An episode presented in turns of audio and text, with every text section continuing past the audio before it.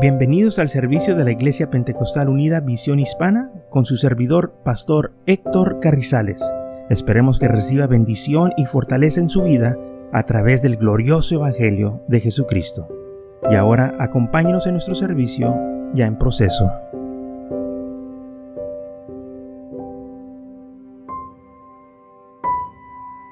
Entonces en Hechos capítulo 2 versículo 1 dice así, aquí es donde nació la iglesia. Cuando llegó el día del Pentecostés, estaban todos unánimes juntos. Todos estaban orando juntos. Y de repente, versículo 2, vino del cielo un estruendo como de un viento recio que soplaba, el cual llenó toda la casa donde estaban sentados. ¿Por qué estaban ahí en el aposento? ¿Por qué estaban ahí esperando el Espíritu Santo, porque eso fue el mandamiento que el Señor les dijo. Vayan a Jerusalén y ahí van a recibir poder de lo alto. Váyanse. Por eso este mandamiento de Mateo 28, Lucas 24 y Marcos 16 fue exclusivamente para los discípulos y aquí vemos como ellos obedecieron, se fueron a Jerusalén y estaban en el aposento, como dice Hechos capítulo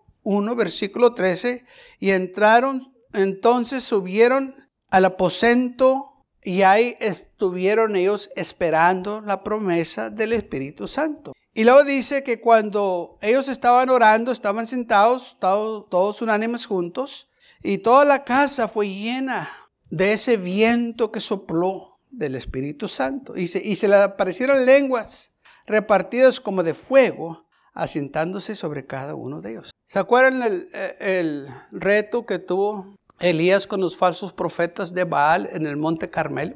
Una de las cosas o requisitos era este. El Dios que conteste por medio de fuego, ese es el Dios verdadero. Amén. Eso fue lo que le dijo. Y cuando Elías oró, el fuego cayó. Ese mismo fuego, ese Dios verdadero, ahora vemos ese fuego que era aquí en el aposento. Contestó por medio de fuego. Nuestro Dios es un fuego consumidor.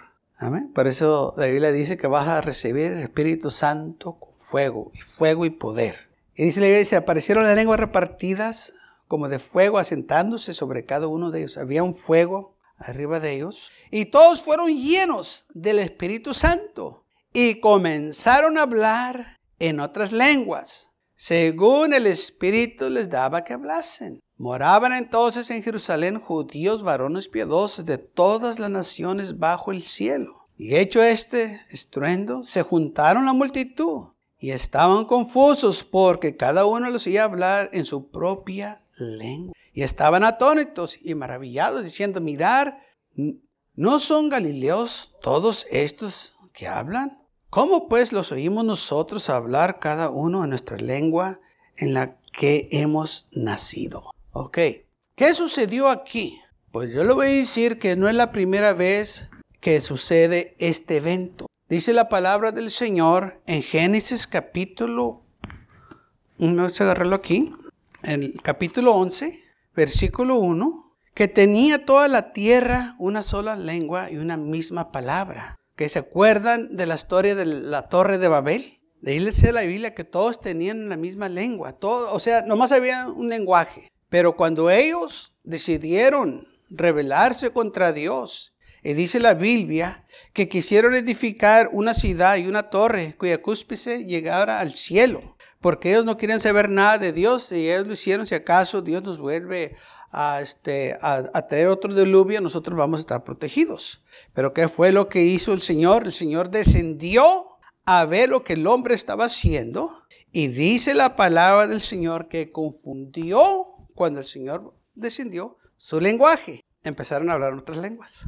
Las lenguas aquí fueron para desparramarlos, que se fueran porque no estaban haciendo lo correcto. Las lenguas aquí fueron para traerlos de nuevo. Porque la dice la Biblia que la gente se acercó a ver lo que estaba sucediendo porque los seguían hablar en otras lenguas y querían saber qué era lo que estaba pasando. Entonces, en Génesis capítulo 11 vemos que cuando sucedió este evento de las lenguas, dice la Biblia que empezaron a hablar en lenguas que ellos no conocían y cada grupo se, este, se juntó y se fue para diferentes lugares. Eso fue lo que pasó en Génesis. El Señor confundió el lenguaje, nada más había uno y luego después aparecieron tantos lenguajes. En Hechos capítulo 2 aconteció de nuevo que aparecieron lenguas, pero estas lenguas eran para atraer la gente, porque dice la Biblia que estaban ahí en Jerusalén todos los judíos que estaban esparcidos por todo el mundo llegaron a la fiesta del Pentecostal. Por eso estaban ahí. Y nos dice quién estaban ahí. Partos, medios, elimitas de los que habitaban en Mesopotamia, en Judea, Capasidonia y en el Punto y Asia, en Friginia, Panfilia, en Egipto y en lugares, en las regiones del África, más allá de Sirene, romanos, quien residentes, tanto judíos como prosélitos, creyentes y árabes, les mismos, los mismos hablar en lenguas nuestras eh, y que maravillaban a Dios, magnificaban el nombre del Señor cuando ellos estaban este, hablando, estaban magnificando al Señor, alabando al Señor, con todos estos lenguajes, o sea, judíos que eran de la descendencia de Abraham, habían nacido en estas regiones o en estas naciones. Regresaron a Jerusalén para la fiesta del Pentecostal. Ahí fue cuando cayó el Espíritu Santo. Ahí fue cuando los judíos empezaron, este, o los discípulos, a hablar en lenguas. Y estos judíos los escucharon. Y dijeron, ¿cómo saben estos el lenguaje de nosotros acá, de aquella región? Porque sabemos que ellos no han ido para allá. Y por eso se quedaban maravillados que los oían hablar en, la, en su lenguaje, en la nación en que ellos habían nacido. Y por eso esto llamó la atención. Se juntaron. Las lenguas ahora estaban atrayendo a la gente. Y ahí entonces Pedro toma la oportunidad de predicar. Este fue el primer mensaje de la iglesia cuando Pedro se pone en pie y empieza a predicarles, porque ellos empezaron a decir qué quiere decir esto, ¿ok? Y dice la Biblia, y estaban todos atónitos y perplejos, diciendo unos a otros, ¿qué quiere decir esto? Mas otros burlándose decían, están llenos de mosto, o sea, están borrachos, tomaron vino, eh, están ebrios, porque los oían hablar en otras lenguas. Estaban no nomás hablando en lenguas, estaba el gozo del Señor con ellos, estaban bien contentos, brincando, saltando, levantando sus manos en alto, recibiendo las bendiciones del Señor. Y por eso ellos pensaban que estaban borrachos, porque los miraban con ese gozo, con esa alegría, porque para ellos, pues eso lo haces cuando andas borracho. Bueno, quizás el mundo lo mira de esa manera, pero cuando uno está contento en el Señor, también levanta sus manos, brinca y salta y se regocija. No necesitamos este, alcohol para sentirnos alegres. El gozo del Señor nos da esa alegría, el Espíritu del Señor que viene sobre nosotros. Entonces todos estos que la Biblia menciona, eh, la gente que vino de Mesopotamia, de, del África, de Panfilia, todos los árabes, todos estos eh, judíos que vivían allá, que vinieron a la fiesta, reconocieron que estos hombres que están ahí, es imposible que ellos sepan este lenguaje. No saben. Pero los oían hablar en su lenguaje y por eso eso les llamó la atención. El Señor hace cosas grandes y maravillosas, hermano. Así como en Génesis 11, que hubo lenguajes, y, pero esos lenguajes fueron para esparcir a la gente. Ahora aquí lo que sucedió con las lenguas era para atraerlos a Dios. Y cuando vinieron, el Señor estaba preparado con sus predicadores. Y ahí estaba Pedro con los once para predicarles este glorioso evangelio. Ellos entonces, este, o Pedro tomó la oportunidad cuando empezaron ellos a preguntar qué era lo que estaba pasando. Versículo 14, entonces Pedro poniéndose en pie con los doce, alzó la voz y les habló diciendo, varones judíos y todos que habitéis en Jerusalén, esto sea notorio y oír mis palabras. Ok. Versículo 14. Entonces Pedro, poniéndose en pie con los once, alzó la voz y habló diciéndoles, ¿qué quiere decir esto? Pedro se puso en pie y predicó. Sí, pero dice con los once. Era una gran multitud que había ahí y Pedro les iba a predicar.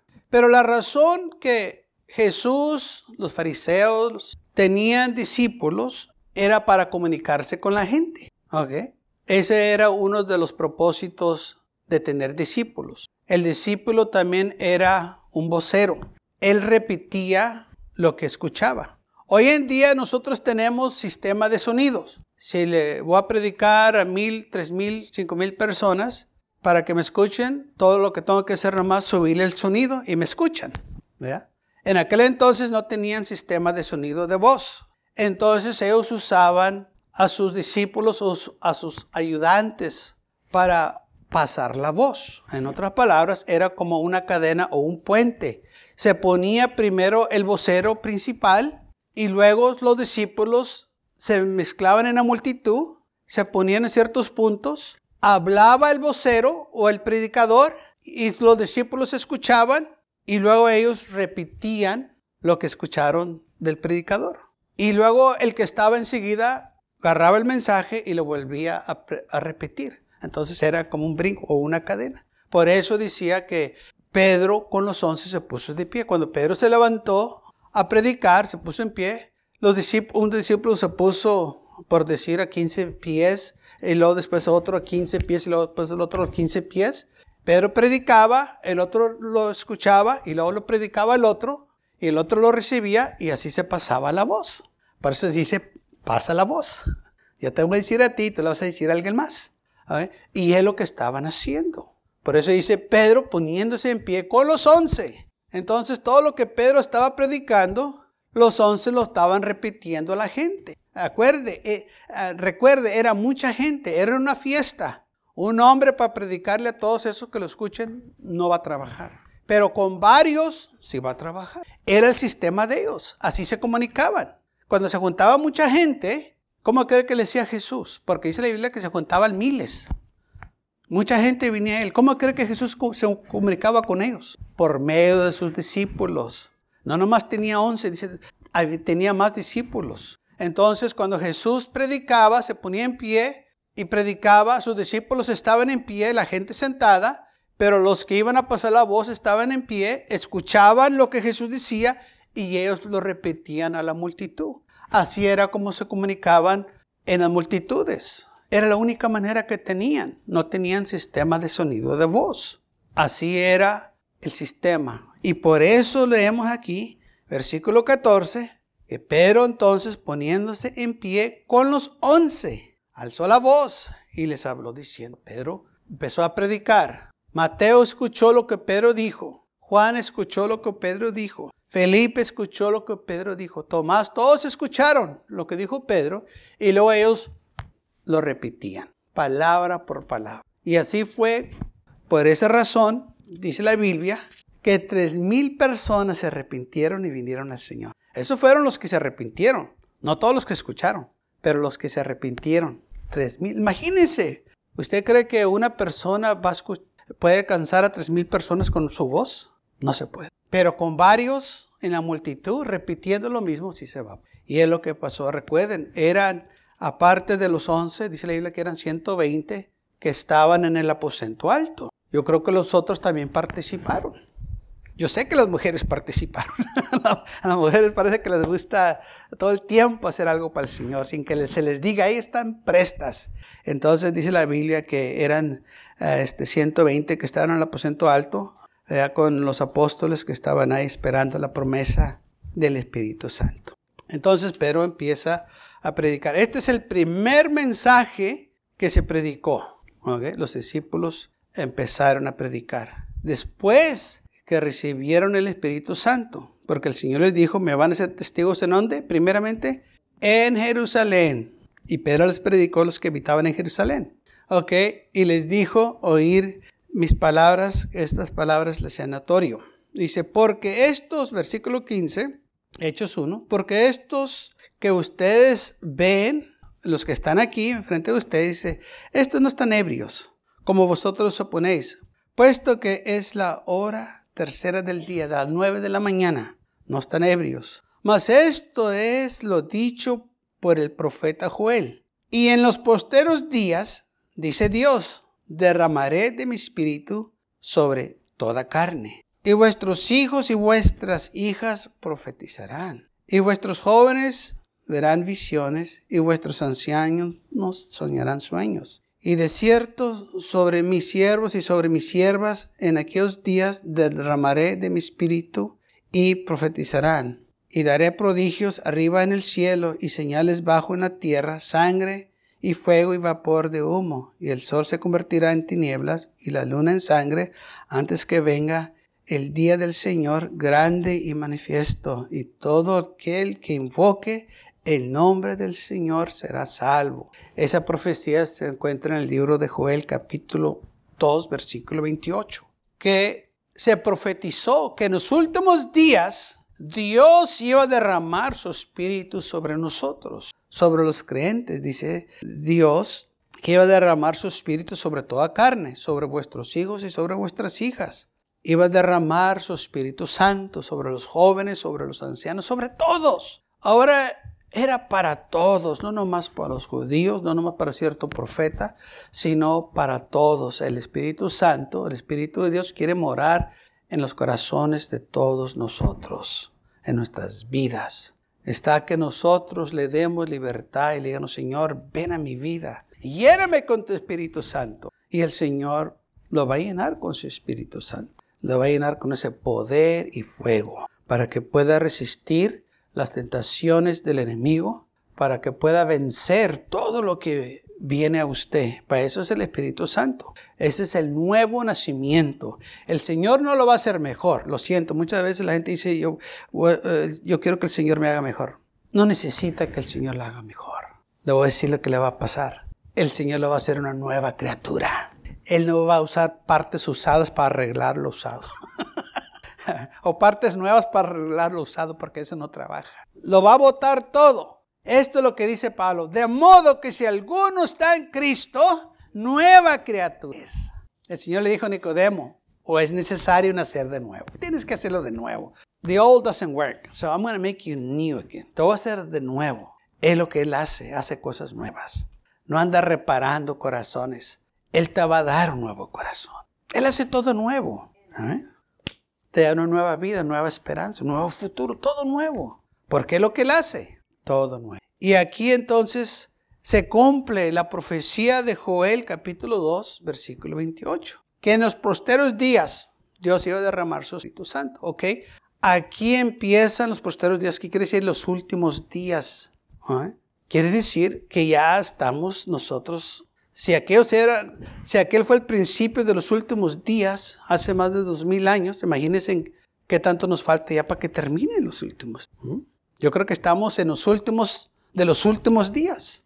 Ellos estaban en los primeros de los últimos días y nosotros estamos en los últimos de los últimos. Por todo lo que está pasando, todo lo que está sucediendo, cosas que están pasando que no se pueden explicar, tanta maldad, tanta violencia, uh, todo, hermanos, como que se está poniendo en su lugar para la venida de Cristo Jesús. Porque la maldad, dice la Biblia, que se va a multiplicar en los últimos días y la estamos viendo. Si usted no ha visto lo que está sucediendo, no sé en qué mundo vive, pero se está poniendo terrible. Fíjese, en las escuelas que según era el lugar más protegido, el lugar más este, uh, uh, cuidado por todo, eh, eh, que tenía mejores morales y todo, ahora es el lugar más perverso. Hacen cosas ahí en las escuelas que ni los clubs hacen. En las escuelas están corruptiendo a la juventud, pero no se conformaron con eso, ahora están corrompiendo a todos los niños. Imagínense cuando crezcan, porque van a crecer. Oh, qué rápido crecieron los míos. Y esos también van a crecer muy rápido. Imagínense con la mentalidad que van a crecer, lo que van a tener. Esos son los que van a correr el mundo un día, si acaso no sabe. Esos son los que van a tener la autoridad. Los rebeldes, los sodomitas, los perversos. Esos van a correr el mundo un día. imagínense cómo va a estar la situación. Yo creo que no nos podemos ni imaginar lo que va a pasar. Pero dice aquí que nosotros, los creyentes, Gracias a Dios que tenemos una esperanza en Cristo Jesús. Aleluya. Dice que el Señor va a derramar su Espíritu Santo sobre los jóvenes, sobre los ancianos. Y dice, derramaré de mi Espíritu sobre toda carne. O sea, Dios no hace excepción de personas. Aquellos que quieren el Espíritu Santo, that's who want the Holy Ghost. All you have to do is ask. Todos los que quieren el Espíritu Santo, nomás pídelo y el Señor te lo va a dar. Ok. Dice, y vuestros hijos y vuestras hijas profetizarán. Vuestros jóvenes verán visiones y vuestros ancianos soñarán sueños. ¿Por qué va a suceder esto? Para que la iglesia esté al tanto de lo que está sucediendo. Dios nos va a hablar por medio de sueños, por medio de visiones, para este, administrar, para este, advertir a la gente de lo que viene. Y, y ha pasado cosas. Hace tiempo para atrás yo estaba en una confraternidad eh, que prediqué, pero una semana antes o dos, yo estaba teniendo sueños muy feos. Eh, nomás así feos, de, malos. Eh, y me despertaba y decía, Señor, ¿qué está pasando? Y me volvía a quedar dormido y luego me levantaba otra vez soñando esos sueños y me ponía a orar, Señor, ¿qué está pasando? A la semana o dos, como le digo, que tuvimos esta confraternidad, yo le dije a los hermanos, hermanos, dije, yo, yo he soñado que algo, algo va a pasar muy feo. No sé qué es lo que va a pasar, pero yo, algo muy feo. A los cuantos días hubo esa masacre ahí en, en de Texas. Yo tuve, yo tengo un, hermano, eh, este, amigo, hermano, pastor, que es Capaín, Chaplain. Él fue ahí y miró las cosas y me dijo, estaba muy feo lo que miré, se sentía tan feo. Así lo mismo que yo sentí en el sueño, él me lo confirmó, que eso era lo que iba a pasar. Yo no sabía lo que iba a pasar, pero dice el Señor que los ancianos van a tener sueños. Y tuve ese sueño feo. Y pasó muy feo. Todos sabemos lo que sucedió ahí. Que fue un masacre. Un loco se metió a la escuela y mató a tantos niños inocentes. Nomás los mató. Y el capitán Cobarne no quiso hacer nada para entrar a, socorrerlos. Y, muchos perdieron la vida. Pero eso fue lo que pasó. Y la Biblia dice que esto es lo que va a suceder. En estos últimos días va a pasar. Pero el Señor nos va a dar sueños, visiones y así la iglesia va a saber estas, que va a suceder estas cosas y van a seguir sucediendo. Pero también, gracias a Dios, que el Señor nos protege en, todas estas cosas. El Señor está con nosotros. Versículo 18. El Señor dice que iba a derramar sobre su Espíritu Santo sobre sus siervos, dice, van a profetizar, dice, derramar de mi espíritu y profetizarán y daré prodigios arriba en el cielo, señales bajo en la tierra, sangre, fuego y vapor de humo. Van a pasar estas cosas, el sol se va a convertir en tinieblas y la luna en sangre antes que venga el día del Señor grande y manifiesto. Entonces van a pasar más cosas. Esta profecía todavía no se cumple en totalidad, todavía van a suceder más cosas, pero ya estamos viendo eh, todo lo feo que está sucediendo, los sueños que estamos teniendo, visiones que hermanos están teniendo, que el Señor les está revelando lo, que viene. Pero también dice la Biblia que Él iba, que va a derramar su Espíritu Santo. ¿Eh? El Señor no nos va a dejar, hermanos, el Señor va a estar con nosotros. Por eso yo usted tenemos que tener fe en el Señor y confiar en el Señor, que nuestra vida está escondida en Cristo Jesús. Así como dice Pablo, mi vida está escondida en Cristo Jesús. Su vida y mi vida están en las manos del Señor. No importa qué lo que pase, lo que el hombre nos quiera hacer o, lo que el hombre nos este, haga, el Señor nos va a cuidar. No estamos exentos de nada de esas cosas que van a pasar, que van a venir a nosotros. Pero sí le digo una cosa, el Señor va a cuidar de nosotros. No importa dónde nos encuentremos, en qué situación estemos, Él va a tener cuidado de nosotros, porque Él prometió nunca desampararnos ni dejarnos. Él es fiel a su palabra. Aunque se ponga terrible estas cosas y se van a poner peores, el Señor va a estar con nosotros. No nos va a dejar. Y por eso Él nos da el Espíritu Santo para que nosotros no tengamos temor cuando estas cosas sucedan. Usted y yo no tenemos que tener miedo tenemos que confiar en el Señor y decir, el Señor está conmigo. Y yo sé que van a pasar estas cosas, estas cosas no me van a asustar, estas cosas no me van a espantar, porque yo ya las he leído, que esto tiene que suceder antes de que venga el Señor. Porque las escrituras se tienen que cumplir. ¿eh? Esto va a pasar. Va a haber cosas que yo y usted ni nos imaginamos van a suceder. Gracias por acompañarnos y lo esperamos en el próximo servicio. Para más información, visítenos en nuestra página web macallen.church. También le invitamos que nos visite nuestra iglesia que está ubicada en el 2418 Bowman Avenue con esquina calle 25 en McAllen, Texas 78501.